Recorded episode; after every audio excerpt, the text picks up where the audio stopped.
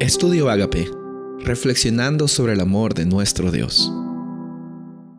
El título de hoy es Alzar los ojos al cielo. Daniel capítulo 4, versículo 34. Mas al fin del tiempo yo, Nabucodonosor, alcé mis ojos al cielo y mi razón me fue devuelta, y bendije al Altísimo, y alabé y glorifiqué al que vive para siempre, cuyo dominio es sempiterno y su reino por todas las edades.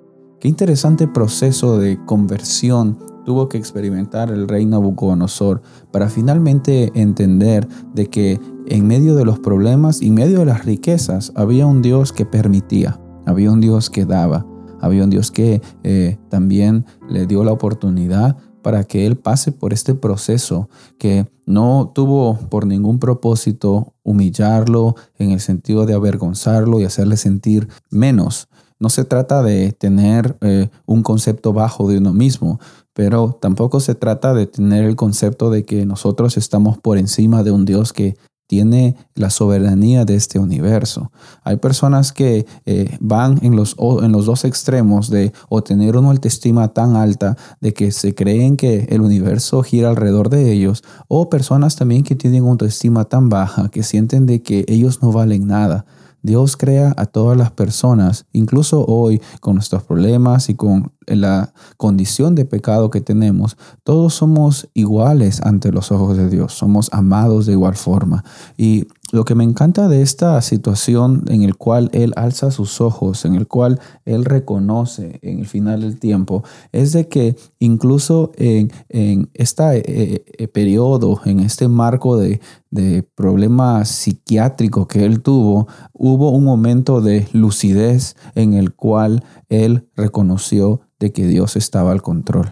A veces eh, nosotros consideramos de que las personas que van por problemas mentales o problemas eh, psiquiátricos son considerados locos. Incluso los psiquiatras hoy ya no usan esa palabra, ya no usan esa etiqueta de loco, para caracterizar a una persona que está pasando por problemas mentales. Incluso hoy eh, ya la consideran como una persona enferma, que implicando que hay siempre una oportunidad para mejora. Y en Dios siempre hay una oportunidad para mejora. Nabucodonosor en un momento quizás de lucidez fue de que alzó sus ojos al cielo y dijo, sí, es cierto. Dios es el Dios sempiterno, es el Dios que siempre ha estado allí, es el Dios que eh, tiene el control del universo y al mismo tiempo también anhela tener una relación personal con cada una de las personas de esta humanidad.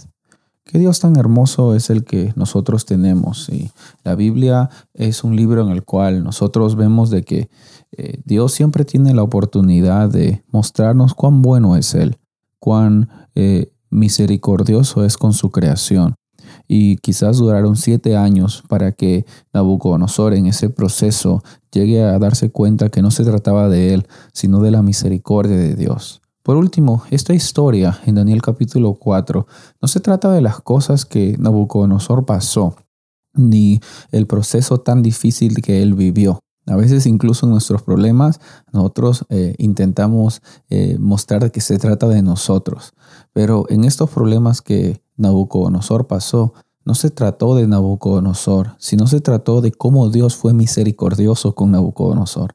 Porque si no hubiera sido por ese sueño, si no hubiera sido por esa advertencia, si no hubiera sido por ese proceso de, humildad en el que él pasó, él no hubiera pasado por eh, la experiencia de la conversión.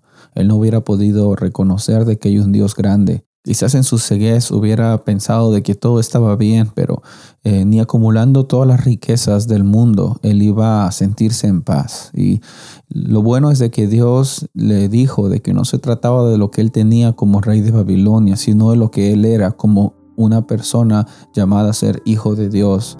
Y de la misma forma no se trata de lo que tú tienes, de lo que tú puedes llegar a ser en esta sociedad, sino de lo que Dios ya hizo en Cristo Jesús para que todos nosotros seamos hallados valiosos hijos e hijas del reino de los cielos. Soy el pastor Rubén Casabona y deseo que tengas un día bendecido.